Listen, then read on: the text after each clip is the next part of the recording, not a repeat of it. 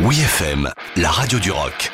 Les bonnes histoires du rock avec Dom Kiris. Il était une fois Kryptonite par Free Doors Down.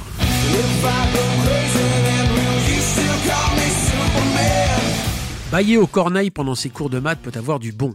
La preuve, Brad Arnold a démarré l'écriture de ses premières chansons durant sa scolarité.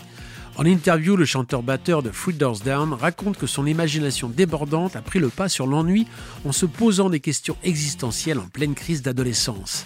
À un âge où l'on croit encore aux héros, il a tenté de comprendre ses premières relations sentimentales en comparant sa vulnérabilité avec celle de Superman.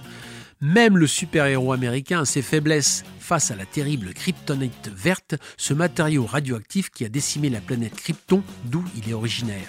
Finalement, il avouera que la chanson n'a rien à voir avec Superman, ce qui ne gêne absolument pas la radio locale de sa région du Mississippi de cartonner la démo de Kryptonite sur ses ondes jusqu'à ce qu'elle arrive aux oreilles d'un manager new-yorkais qui prend le groupe sous son aile.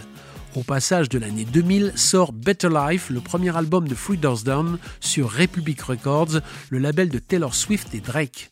Séduisant un public en manque de grosses guitares, l'album va se vendre à plus de 6 millions d'exemplaires. Malheureusement, la suite de l'aventure va basculer dans les faits divers en décimant les membres du groupe pris dans des accidents ou des overdoses. Seul rescapé, Brad Arnold, le petit gars de la campagne, constate amèrement que le succès ne donne pas toujours des super pouvoirs. call me